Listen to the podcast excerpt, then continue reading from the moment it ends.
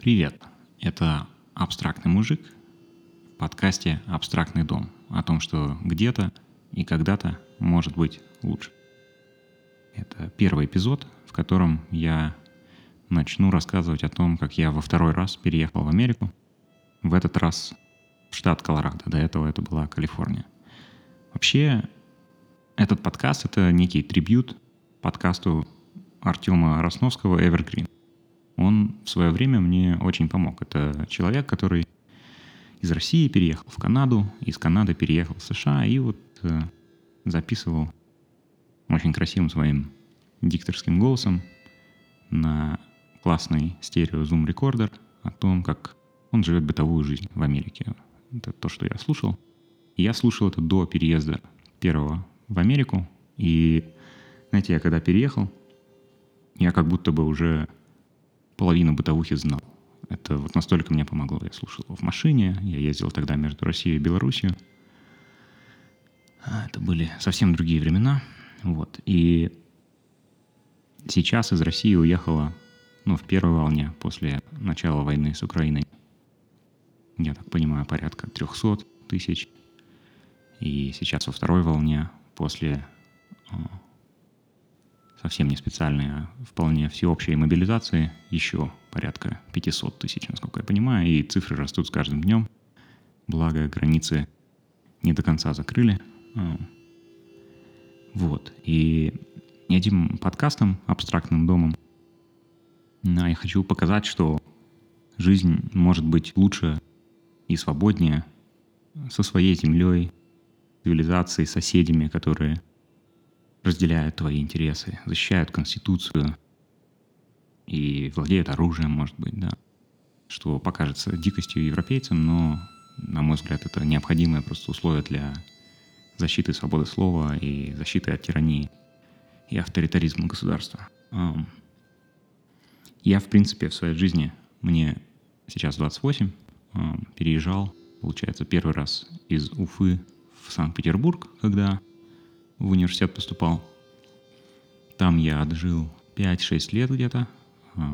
Только потом понял, насколько город сырой, ужасный и депрессивный. Но ничего страшного, да.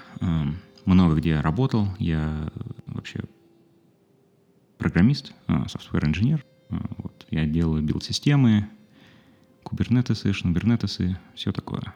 Бейзель, Грейдл — не очень этим уже горю, конечно, последние 2-3 а, года, но тем не менее работа довольно уникальная. У меня комбинация скиллов, что позволяет находить работу, когда она нужна. И я поясню это попозже.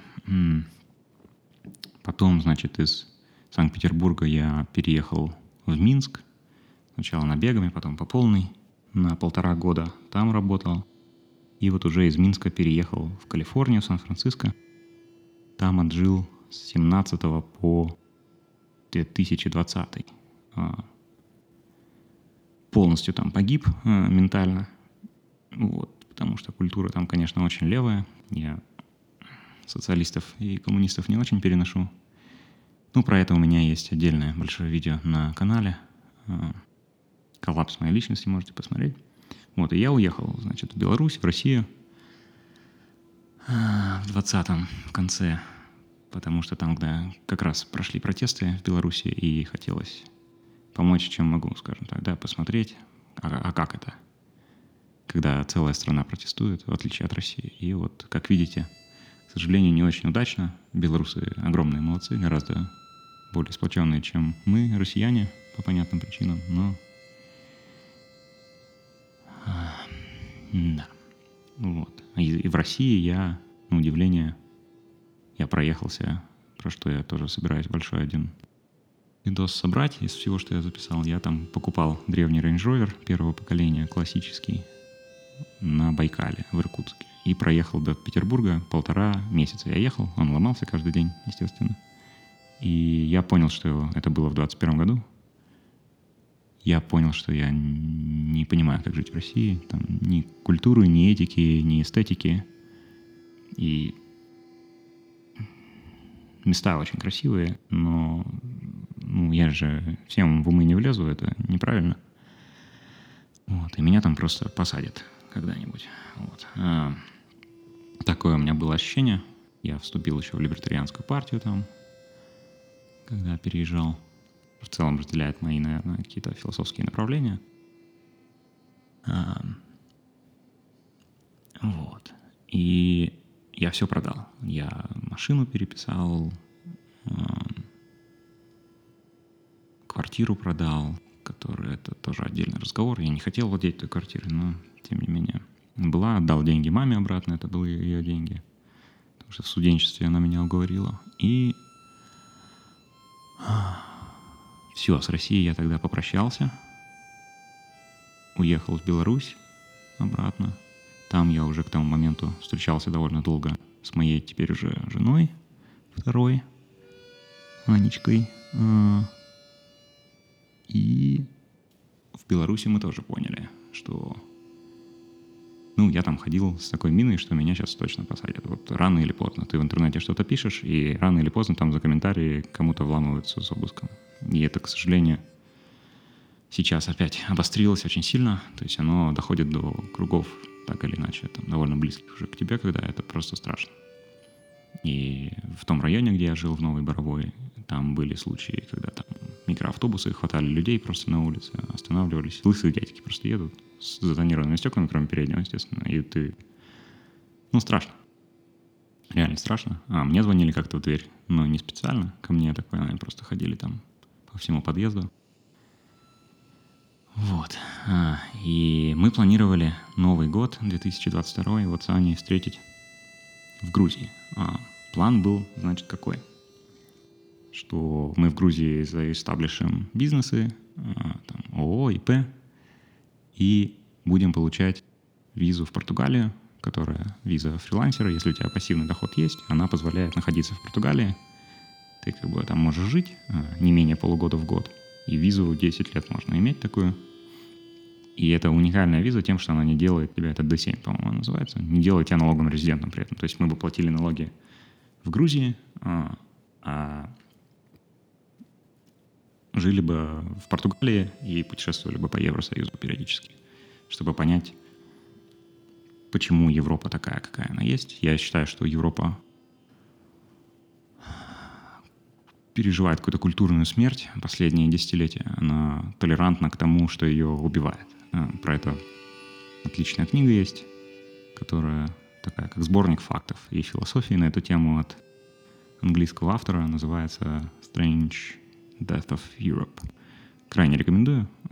Я, я не знаю, что они будут делать, если честно. Я думаю, в Европе будет ну, прямо большой кризис а, стоимости и качества жизни а, в ближайшие годы с учетом этой войны. То есть они сами себя зарядили на зеленую энергетику, особенно немцы, да, а, закрыли ядерные реакторы, ну, как бы и подсели на российскую иглу газовую. И сейчас идет война, да, что в голове так укладывается, конечно, очень сложно, да, а, но газопровод не бомбят.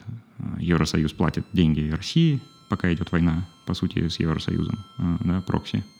И Россия платит деньги Украине и бомбит ее территорию. Это какой-то сюр. Вот, план был такой, а, пожить в Европе 3-4 года, понять, что за фигня происходит в Европе, и потом поехать жить в США, может быть, через свою компанию или как-то по-другому, опять по найму. Но мы только приехали в Грузию, это было в конце января. Мы не успели на Новый год. А, я продал все активы в Грузии, там машины в основном, да, все убрал, там все аренды, все вот это. И мы переехали в Грузию, и прошел где-то месяц, чуть меньше, и началась война. И мы поняли, наверное, что она надолго, на несколько лет минимум, и что с Португалией не вариант. Надо... Довольно быстро стало понятно, что миллионы людей а, с Украины, да, сразу, естественно, беженцев, поехали в Европу, случился достаточно большой перегруз иммиграционной системы. Я стал волонтерить еще для украинских беженцев в Грузии и примерно понимал, что происходит в Европе тоже на эту тему. Следил там в Твиттере, где мог. А, начался отток россиян и белорусов из России и Беларуси, естественно, во многом в Грузию. Вот, и мы просто офигевали от того, как там рынок реагировал, там просто не хватало жилья, банально. Вот мы успели, да, арендовать, там я машину только успел купить, и война началась. Там, за три с небольшим тысячи, что-то типа того. И, и там все выросло резко, естественно, рынок гораздо меньше, чем та нагрузка, на которую на него навалилась. И мы поняли, что в Европе сейчас будет то же самое, и еще и будет шантаж России э, по поводу газа да, для Европы. И вот мы уже сейчас видим, как э, ну, utility bills в Европе, они будут составлять, похоже, очень большой кусок зарплаты среднестатистической семьи. Это кошмар. И очень грустно смотреть, как в Европарламенте это списывают, там, типа, предъявите эти чеки Путину. Ну, как бы это в...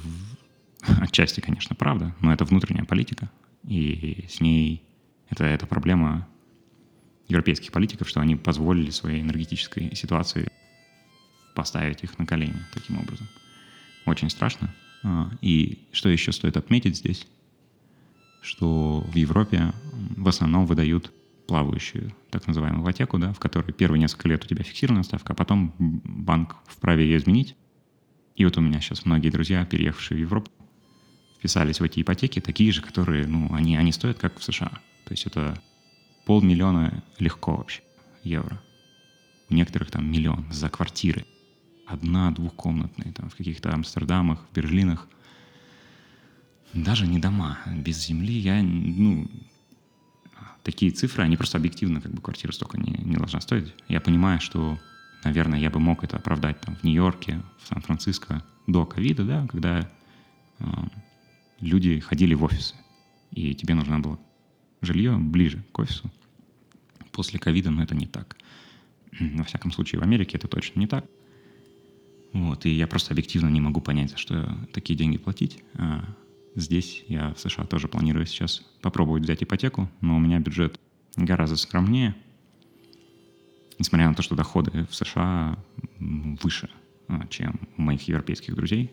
То есть в США у меня ожидаемый доход порядка полумиллиона долларов до налога естественно, а, годовой. Но это, к сожалению, или к счастью, да, так не будет, потому что э, все, половина из него завязана на акции компании, а рынок сейчас очень в плохом состоянии. Вот. Ну вот в Европе еще с этим плавающим э, моргаджем, ипотекой, это будет какой-то кошмар через несколько лет. То есть я не знаю, на что будут люди жить и как выплачивать все это с инфляцией. А, посмотрим, конечно. Вот. А, ну, соответственно, вот э, после Грузии, да, где-то не после Грузии, после того, как мы переехали в Грузию, в начале весны мы поженились, и потому что понятно стало, что придется ездить много э, по миру, просто чтобы приткнуться куда-то и без marriage сертификата ну, будет очень сложно. То есть это такая некая recognition да, вашего статуса перед, к сожалению, юрисдикциями и государствами. Не небольшой фанат перед ними чего-то там показывать, но так, конечно, проще. Вот, поэтому мы там поженились. И э, я начал искать варианты обратно попасть в Штаты быстрее, прежде чем точно так же, как европейскую иммиграционную систему перегрузили – Особенно сейчас еще с прибалтами очень интересно, да, они россиян вообще по национальному признаку выгоняют а, плюс-минус. Я утрирую, это можно там как-то доказать, что тебе нормально там находиться, но это очень опасно. Особенно, когда тебя могут выгнать обратно в Россию. В моем случае мой личный сайт заблокирован в России два раза, а, генпрокуратурой и Роскомнадзором за различные там статьи про Яндекс, про Антихлаб, да все что угодно. Но свободы слова в России нет. И как бы если меня экстрадируют в Россию, ну, можно и присесть или уехать в мобилизацию. Это очень страшно. То есть очень страшно, когда к тебе могут прийти, да, там, и от рыдающей жены отнять просто военком там с полицейскими, с автоматами придет, и, типа, тебя автоматами запихают в войну, в которой стволы и сзади, и спереди на тебя, и в которые никто не хочет участвовать. И ты смотришь эти видео очень страшные, где там российские ребята погибают. Я понимаю, что они на чужой территории, и украинцы имеют все право, естественно, так делать. А, там, с дронами, с гранатами, но это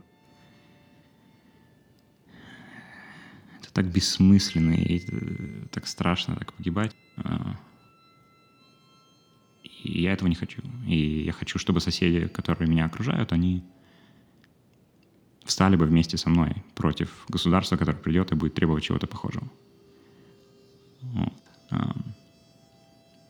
И я не вижу этого в Европе. В Европе душит свободу слова, на мой взгляд, очень сильно. А, там, гимн как-то споешь неправильно, флаг как-то неправильно используешь, э, встанешь с пророссийским каким-то ватным мнением, да, за, что кажется правильным, что их нужно сажать, сажать сейчас, да, или там штрафовать.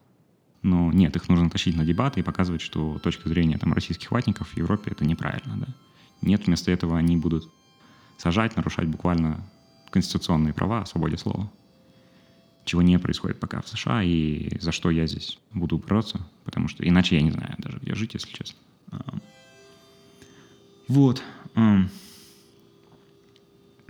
в общем, я, соответственно, начал искать варианты, чтобы обогнать просто иммиграционную волну, которая в США придет обязательно. То есть, когда волна, война началась, на H1B визу, которая подача заканчивается где-то в феврале, начале марта как раз, уже никто бы не успел податься. То есть там буквально, наверное, сотни каких-то людей поняли, что война началась, и у них вот сейчас есть собес какой-то компании, они подались на H1B визу в США. Основной наплыв на эту визу будет вот уже в 23 году, и на нее попадать было бы сложно. И, соответственно, все приехавшие, да, и все, кто сейчас в США находится, россияне, белорусы, они будут подавать на грин-карты. Даже если они были до этого в раздумьях, да, сейчас они понимают, что возвращаться в Россию, в Беларусь, в Европу в целом — это не очень разумное дело.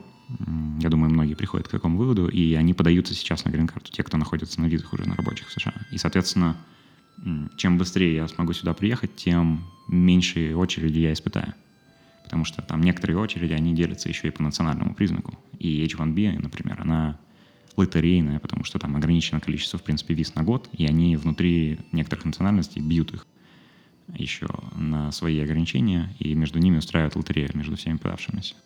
Вот. До этого у меня была виза О1, это для special talent, так называемых, когда ты доказываешь свою там какую-то особенность в индустрии, может быть, у тебя там публичные выступления, подкасты, статьи, конференции.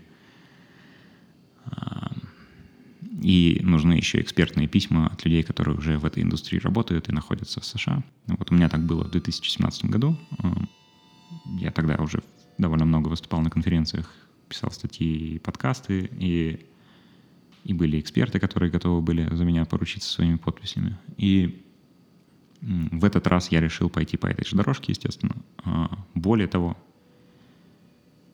я прособеседовался с очень маленьким количеством а, компаний, не было у меня даже технических собеседований, то есть мы просто разговаривали а, с некоторыми там компаниями, с их CEO или там топ-менеджерами, и я подумал, что в целом я могу вернуться в компанию, в которой я уже работал, чего раньше я бы никогда не сделал, наверное, потому что меньше новых задач, да, но сейчас э, у меня очень сильно поменялся э, фокус относительно того, и моя продуктивность, она, это все очень сильно поменялось. Поэтому я подумал, что будет более разумным работать в компании, где мне не надо будет полгода доказывать, что я вообще что-то могу делать. Тут меня все еще помнят и знают. И до сих пор там много чего работает на моих а, наработках. И, в принципе, я готов просто продолжить с более каким-то упрощенным локальным скопом, а, взглядом на задачи рабочие. До этого я брал очень большие задачи, и которые надо согласовывать между там тремя-четырьмя командами. Естественно, их очень сложно деливерить, ты просто выгораешь очень быстро. И я жил в Калифорнии, в которой просто терка мозгов происходит. Там, я не знаю, настолько тебя ограничивают, что ты можешь говорить и думать, что ты просто сходишь с ума. А, поэтому в этот раз это не Калифорния. Ну, естественно, налоги там ужасные. И стоимость жизни ужасная. А, в этот раз мне повезло, что когда я начал разговаривать с лифтом, они сказали, что вот буквально неделю до того, как я начал с ними разговаривать, разрешили работать отовсюду в США. И я подумал, окей, супер. Это не во всех компаниях, абсолютно не во всех. Я знаю только Netflix, кто точно разрешает это разработчикам. Со всеми остальными компаниями это очень все индивидуальные штуки. А тут как бы общая политика компании. Я подумал, что это отлично. А, и мне даже не устраивали техническое собеседование, потому что ну, они знали, кто я. Вот, соответственно, проходить технические собеседования, все эти алгоритмические, особенно алгоритмические я не очень люблю, а архитектурные еще бог с ними, да, там, живое программирование, этот лайфкодинг, в смысле, это... Ну, когда ты уже работаешь больше десятка лет, это просто не хочется делать, естественно, то есть... Э, вот. И как-то так. С визами у нас возникла, к сожалению, огромная заминка. Это вообще какой-то кошмар. Я такого... Ладно, я. А, immigration lawyer на нашем кейсе, который был нанят компанией, да, а, которая делала мне изначально мою OVN визу еще в 2017 у нее очень много опыта лет. Она сказала, она такого не видела. В общем, Ане, моей жене, дали два раза неправильную визу. Этот подкаст я сейчас записываю из США, а она все еще в Грузии. Но я не выпущу его, пока она не прилетит сюда ко мне, потому что я не очень уверен, там, скажем, в безопасности. А, и не хочу... Ну, я никому не афишировал, кроме там супер близких друзей, да, что Аня осталась в Грузии. Хочу, чтобы она была здесь сначала рядом со мной, и потом уже спокойно скажу, что что случилось. В общем, а, мы в августе подали, у нас э, был самое ближайшее слот собеседования, то есть мы его прождали полтора месяца, просто слота. На самом деле, я думаю, стоило лететь а, в другую какую-нибудь страну. Просто перелеты довольно дорогие. Вот в чем проблема. И компания не очень была готова так, как бы совсем большие безумные цифры на них э, компенсировать, если это перелет просто для того, чтобы слетать в посольство. Там же еще надо пожить какое-то время, и паспорт могут забрать. А, и вот как оказалось, да, в нашем случае паспорта забрали на два с половиной месяца, по сути. А, не мой, а вот Анин. То есть это была бы очень сложная ситуация, а, если бы мы подались в другом месте, нигде мы жили. В общем, мы подались в Грузии. То есть уже где-то в июне я знал, что меня берут, да, что мой кейс подготовлен для О1. То есть они там смогли переиспользовать большую часть документов со старого кейса. Вот. И в августе мы пришли в посольство, собеседование прошло нормально, обычно, ничего такого. И через неделю получаем Анин паспорт, мой нормальный, а Анин виза спортсмена. Как это прошло, все валидации, у меня вообще в уме не укладывается. Там тип визы не тот, да, то есть он реально для спортсмена. А в заметках должно быть написано, на какое соревнование человек едет. А, то есть, я не знаю, это же все компьютерное, ну, какой-то кошмар. То есть, как будто это не специальные формы там валидируются, да, а просто человек буквально пишет, что на визе нужно сделать, какой тип ее поставить. Ну, если это так, это вообще ужас. Потому что виз фиксированное количество их типов. Вот. А, мы, естественно, сразу же пишем через все каналы, которые мы знаем, да, в посольство. Нам отвечают, вот вам завели, там заводим кейс э, в профиле, и месяц нам не отвечают. Просто. Вот просто мы пишем там через день через юриста сами, звоним в поддержку. Линия поддержки вообще никак не связана с посольством, они просто видят кейс. Типа внешний, что там происходит в посольстве, они не знают. Они сразу передали его в посольство, а посольство ничего не делает. Консульская, вернее, секция, получается, посольство. А, и через месяц говорят, окей, присылайте паспорт обратно. То есть мы месяц, а, нам пришлось продлить нашу аренду, непонятно, да, до какого срока, мы просто не понимали, что делать. Окей, а, присылаем паспорт обратно, еще через неделю выдаем, выдают его нам.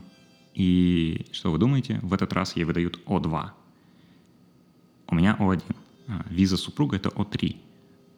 О2 — это виза для ассистентов. Это как если бы я был музыкантом или, там, не знаю, актером, и мне нужен секретарь какой-то, да, вот что-то типа того. Это виза рабочая. В которой в кейсе моем должно быть написано, что мне обязательно нужен ассистент, без него я буду очень плохо работать.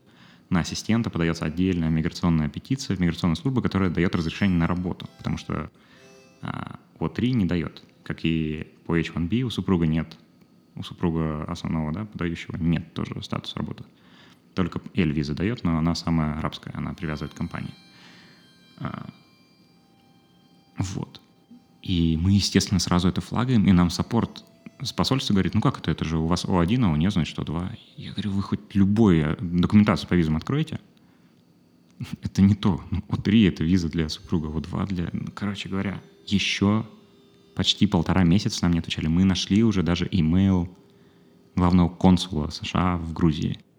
Мы писали везде, нам просто не отвечали. Мы думали уже стоять с табличками с номером нашего кейса по утрам у посольства, чтобы сотрудники, заходя, видели, что есть кейс, который, ну, в нем накосячено очень сильно, да, а, и наша миграционная юрист, она сказала, она такого никогда не видела, чтобы два раза вот такие серьезные ошибки допускались при выпуске визы. Вот. И, в общем, только вот буквально на днях Аня наконец-то получила исправленную визу. Перед нами никто не извинился даже. То есть в коммуникациях просто ничего. Это, это при том, что пошлина за одну визу — это 400 долларов. Пошлина за каждую отправку им документов, которые они требовали, а они раз 5 уже там, докиньте то, докиньте это, это еще там по 30 лари примерно. И, и так плохо. И я вот друзьям в Америке говорю, вот как бы ваши налоги куда уходят, на какую эффективную работу. Но сейчас это будут уже и мои налоги. Это очень плохо. Ну, прям кошмар. Но, слава богу, это порешалось. Потому что если бы это не порешалось, то пришлось бы думать об абсолютно других каких-то вариантах. И эти бы варианты все равно, наверное, были бы в США. Потому что я буквально сейчас не знаю, где еще жить. А. Ну, вот как-то так.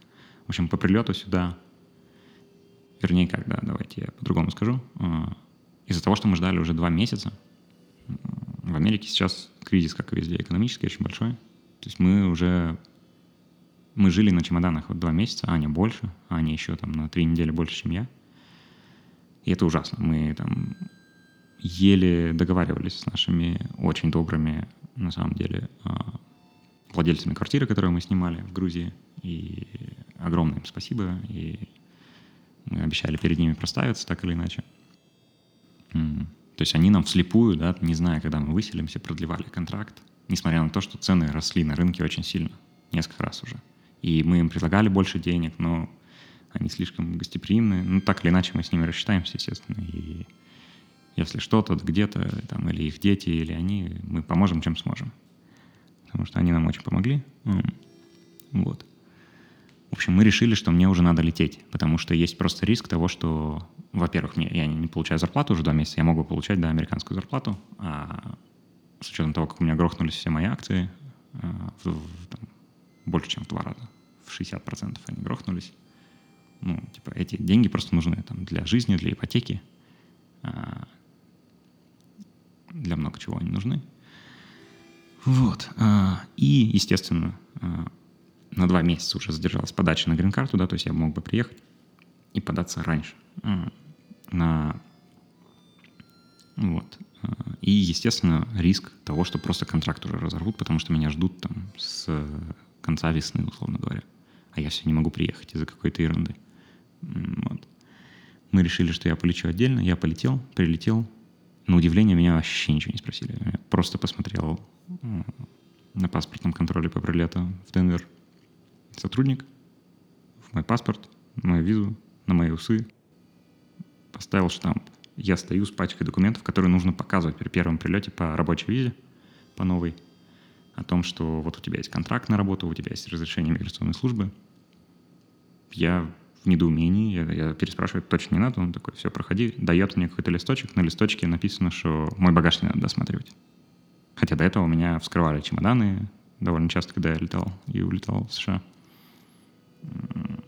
Их всегда там могут вскрыть, э, и поэтому нужен замок, который TSA э, approved, Transportation Security Administration, который, ключ для которого можно купить на AliExpress или eBay, потому что они там, типа, всего 7 ключей, что ли, типа того, это кошмар. Security сырой security, короче говоря. Вот. И я выхожу, получаю багаж, и такой, блин, а вдруг что-то в базе неправильно отметилось? Ну, мало ли. Очень не хочется проблемы с миграционной службой, потом при подаче на грин-карту или еще чего. Я нахожу какого-то другого сотрудника с такими же усами, как у меня, и говорю, слушайте, вот там вот ваш коллега вообще ничего не проверил. Можете вы проверить? И это при том, что я человек, который придерживается американского понимания, да, работы с силовиками, что не разговаривай с полицией, там, с представителями каких-то силовых структур, потому что все, что ты скажешь, оно будет использовано против тебя, так или иначе. То есть это очень опасно, и все, что ты говоришь, нужно очень аккуратно говорить, и по минимуму вообще. Просто во всех остальных случаях берешь в США пятую поправку, да, кроме того, что ты должен назвать там свое имя и идентифицировать себя в некоторых случаях, там, если ты ведешь машину, например, а на улице не обязан. Вот кроме этого все. Там, типа, мне некомфортно говорить без моего юриста, я беру пятую поправку. Все, это легально, не может быть использовано. Сам факт того, что вы взяли пятую поправку, это как 51 статья, не может быть использован против вас в суде. И это очень важно. Но здесь я решил, что мне важнее спросить. И, в общем, я с ним поговорил. Он пошел проверил, говорит, да, у него просто электронно в системе все отмечено уже. А до этого, когда я прилетал в 2017 году, у меня все долго очень смотрели все вот эти документы, всю пачку, которая у меня была с собой, то есть просто на паспортном контроле. А, вот. Ну и, в общем, здесь на Airbnb на месяц я снял апартаменты в блоке апартаментов за 2300 долларов. Это а, в, в Денвере, по сути. А, на самом деле это немного в другом городке, но он прям вот один квартал от Денвера, из-за чего были вообще смешные ситуации. У меня по приезде не было машины, а, мне нужно было съездить за продуктами. Я смотрю, стоит велик, там, лифтовый или уберовский, уже сейчас не помню прямо рядом с апартаментами. Я его беру, доезжаю до продуктового магазина, и мне приложение говорит, здесь нет зоны парковки. Я такой, в смысле нет зоны парковки? А, смотрю на карту, отдаляю, отдаляю, и вот я въехал на квартал внутрь а, от Денвера, от города, и, и там прям просто ровно по улице идет красная зона, что там уже нельзя вообще, в принципе. Я такой, окей, выезжаю, оставляю, иду пешком обратно уже 5 минут до магазина возвращаюсь и понимаю, что... Ну, то есть я в магазине что-то купил, и понимаю, что я же не смогу до дома доехать. Я не знаю, как велик оставили рядом с моими апартами, потому что приложение просто не дает мне оставить, но при этом пишет, что а, если оставишь каким-то образом, то будет штраф за то, что ты оставил его вне зоны парковки. То ли кто-то дотащил, то ли чего. Ну, короче, это прям было неудобно. И район вокруг блока апартаментов, ну, он очень плохой. Вот я сегодня с друзьями сидел в джакузи, и к нам подсел э, тоже человек из блока апартаментов, какой-то парень, строитель, говорит. Э, и говорит, да, этот район вообще тут он, э, соседним. Здесь есть еще частные домики тоже от этого же девелопера, такие голландские достаточно. Не знаю, как это объяснить, но они похожи на голландский стиль домиков. Тут вот недавно у человека угнали машину, он просто вышел из дома на крыльцо ступил, а, и с пистолетом у него угнали машину. Вот. Район реально не очень, когда я шел вот без машины, с велика, да, мне пришлось велик оставить и пешком идти а, чуть больше квартала. Там какой-то магазин алкашки, и там прям люди тусуются, ну, которые прям looking for trouble. Типа, ты прям думаешь, дойдешь, не дойдешь. В общем, у меня сейчас перцовый баллончик, но я и купил машину. А про машину я уже, наверное, расскажу в следующем эпизоде. И, в принципе, про остальные какие-то бытовые моменты.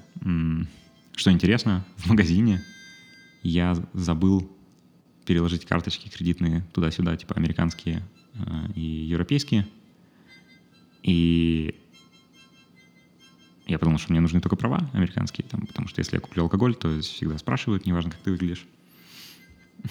И если что, заплачу тапом с телефона. Ну и, в общем, нифига.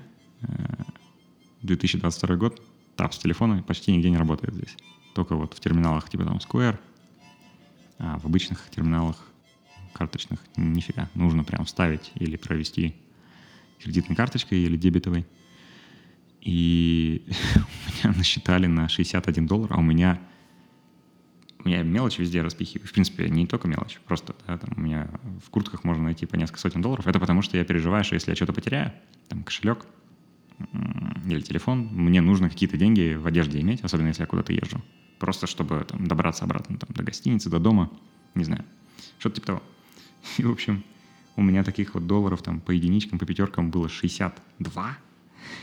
И я такой продавщице говорю, вы не поверите, но это вся наличка, которая у меня есть. Я просто все выложил, пересчитал прямо при ней. Она такая, да, окей. Вот, с телефона я оплатить не смог, мне просто повезло, что мне хватило. А, ну, теперь я ношу, естественно, карточку с собой. Из карточек, кстати, в Штатах я рекомендую все стирать. Там CVV, даты, expiration, номер, а, прям ножичком вот так сточить, записать сначала в паспорт менеджер какой-то или в заметочке там себе зашифрован на телефоне. Потому что очень часто здесь карточку нужно отдать в каком-нибудь кафешке, в ресторане, ты ее кладешь в счет, и твой счет забирают вот так вот, книжечку эту с твоей карточкой, и куда-то уходят. И у меня вот так списывали деньги э, один раз, где-то там типа в Walmart через полстраны, когда я в Калифорнии жил, у меня там бац, что-то там типа из Флориды приходит в Walmart списание, я сразу пишу в банк, типа это не я, блокируйте все нафиг. И мне вернули сразу деньги. Э, и после этого я стал стирать вот эти все данные. Вот. И на всех, в принципе, карточках крайне рекомендую вам. Вот. Я понимаю, что мой кейс, он сильно другой, да, я второй раз переезжаю в ту же страну, где я был, у меня уже есть там банковские счета, я про все это могу рассказать, и я, наверное, про все это расскажу. Вот. А, тем не менее, я надеюсь, что, как и вот когда-то для меня подкаст Evergreen, да, этот подкаст сделает вам переезды проще, ментально, может быть, может быть, а, юридически, может быть, просто эмоционально. А, это сложный процесс, но я не жалею ни об одном из своих переездов. То есть это было внутри России, это была Беларусь, США, Грузия. Э, Беларусь второй раз была надолго достаточно, еще на полтора года я там прожил, получается. Два года я не работал, а, я писал sci-fi, занимался какой-то херней, возился с машинами, делал какие-то сайт-проекты свои — которые посмотрим, может быть, удастся как-то запустить, но мне нужно будет э, реструктурировать, как управление в них ведется. По сути, остаться фаундером, но нанять исполнительного директора и времени еще снизить. Хотя я и так туда очень мало времени уделяю лично. Вот. И такие какие-то моменты. Переезд дело сложное, но это очень сильно культурно обогащает тебя и расширяет кругозор, ты становишься симпатичным вообще к очень многим людям, просто потому что жизнь сложная. И я не выбирал, где родиться, и это не звучит так, чтобы отмазаться от России. Это действительно мои большие экзистенциальные проблемы, наверное. Я много ходил к психотерапевтам. Ну, типа, я не просил, чтобы меня родили, но как-то с этим стараюсь ужиться. И тем более я не мог не выбрать никогда и где, и я не понимаю, зачем там в 90-х в России нужно было рожать детей, если вы потом не готовы принять, что эти дети хотят по-другому жить, да, и буквально там Россия — это страна, где отцы сажают детей в тюрьму, в СИЗО, или пихают их же на мясо в войну абсолютно не нужно. Это же, ну, кошмар зачем нас рожали? Я не знаю. На эту тему я вот написал такой большой э, стих у себя на сайте на абстрактный.гей. Можете найти. Ну, это, по сути, такой музыкальный стих. Его можно зачитать под мелодию. Там написано, под какую можно попробовать себя в голове. Может быть, я когда-то и запишу его под какую-нибудь мелодию. И он об этом. Я, я не знаю, зачем в России делали детей. Ну, поглядим. Нам сейчас надо будет скитаться, да, да, да. И а, те страны, в которых а, вы будете жить, ну, вы, вы выберете, да, что вы хотите в них жить. Надо готовиться защищать там гражданские права, конституцию, потому что это умирает прямо на глазах по всей планете. Очень страшное зрелище. Как там мне Володя сегодня зачитал. Я был что-то поражен многими проблемами, некоторые из них даже были реальными. Что-то типа того. Вот. Меня это сильно беспокоит, и я планирую довольно много времени здесь э, и денег уделять э, на поддержку независимых там, журналистов, конституционных активистов, каких-то нормальных независимых политиков, шерифов. Здесь для этого, в принципе, федеральная система довольно интересно устроена, да, то есть каждый штат в этом плане разный. И не, у него достаточно большая независимость от федерации в этом плане, в отличие от России, да, где все регионы под Москвой ходят. Вот здесь пока что не совсем так. Вот. И я думаю, это стоит делать, в принципе, в стране, в которой вы живете. есть, а, не позволить ей превратиться в империю, как Россия превратилась, которая была авторитарной, да, а сейчас очень быстро становится тоталитарной. Опять. Э, как будто только это вот мы и умеем строить. ГУЛАГ? Э, нет. Я надеюсь, что очередной раз разбежавшиеся из России люди э, в этот раз хотя бы смогут какую-то пользу миру принести тем, что своим примером расскажут, покажут, что, что так делать не надо, и можно по-другому, короче говоря, и стоит за это бороться. Вот. Я думаю, этого хватит. А, мой таргет — это примерно 45 минут. Больше не хочется. Подкаст я планирую публиковать на Spotify, на SoundCloud, на YouTube. И на YouTube он будет, если вы сейчас слушаете без видео, с некоторыми кусочками видео, а, которые я подснимал. Не везде, где-то будут филлеры. Я на видосах что-то там говорил, я не хочу так делать, я, наверное, буду все переозвучивать позже и просто снимать. А, снимать просто, чтобы была понятная картинка, что происходит. Колорадо очень красивый штат. А, я его выбрал. Мы выбирали, мы смотрели все штаты с Аней. А, ну, с точки зрения, там, мы смотрели видео про них все. Мы смотрели там всякие 10 лучших штатов, 10 худших штатов, понятное дело, и конкретные видео про конкретные штаты, налоговые режимы, что разрешено, что запрещено, где находятся, естественно. И Колорадо — это такое сочетание.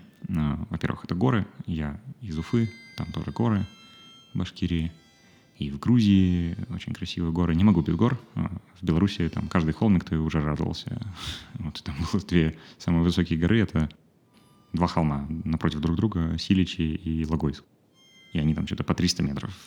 Ну, короче, не хватало гор очень сильно. Вот. А, Колорадо горы очень красивые. Здесь э, недалеко Йеллоустон, мой любимый парк э, в США. Там э, вулканические, там супервулкан, который так типа потихонечку бурлит, там гейзеры таких оттенков и цветов, там просто как будто ты под психоделиками, только это реальность. И это неописуемое ощущение, особенно если едешь там, когда уже снег лежит, это вообще что-то с чем-то. Ну и летом тоже красиво. А, Колорадо — это налоги, не самые низкие, могли быть ниже, но трейдов здесь был такой, что я рассмотрел там и Монтану, и Вайоминг, э, здесь соседний. Хотя в Монтане не низкие налоги, но там тоже красиво очень. Но там нету больших городов-сателлитов. В Колорадо есть Денвер, большой город, несколько миллионов человек. И это значит, что относительно него индексируются зарплаты, что очень важно. То есть где я проигрывал бы в налогах, здесь, да, э, я выигрываю в индексации зарплаты. И здесь есть большой аэропорт, хаб э, лоукостера американского Frontier, и Southwest здесь, по-моему, тоже летает, тоже лоукостер. И концерты, и что-то такое, типа культурное, здесь можно все получить. Вот. Это четыре полноценных сезона погоды с очень красивой осенью. Вот я сейчас здесь езжу, здесь все разноцветное, прям все деревья, закаты. Ты не можешь поверить э, этой красоте. И очень жалко, конечно, что в России тоже так все было красиво, но, но там тюрьма. Вот. Эм. И война. Эм. Да и много чего здесь, не знаю, хочется, хочется разгребать снег лопатой с машины. Там, вот, мне такое нравится. Э, хочется домик с землей, одноэтажный, с большим гаражом, пересобирать там какую-нибудь машину, я, может быть, попробую сделать Range Rover классический, электрическим, и куда-то его гонять в экспедиции. Какая-то такая фигня. Вот. Не то чтобы это дает смысл жизни, но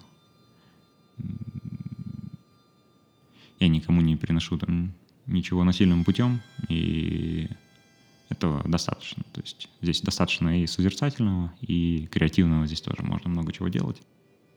Очень много ютуберов, которых я смотрю там, по машинам, по 3D-принтерам, по а, конституционному активизму, еще чего. Они в Колорадо. То есть сюда много людей тянется с этого момента почему-то. Вот. И надеюсь, что с ними тоже удастся задружиться с некоторыми из них и сделать жизнь чуть-чуточку более интересной. И сюда у меня переезжают разные друзья, что интересно тоже. Тоже одни друзья уже переехали из Калифорнии, они вообще все там прокляли. И я постараюсь их показать на YouTube, потому что тоже интересно. У них немного другое мировоззрение, но...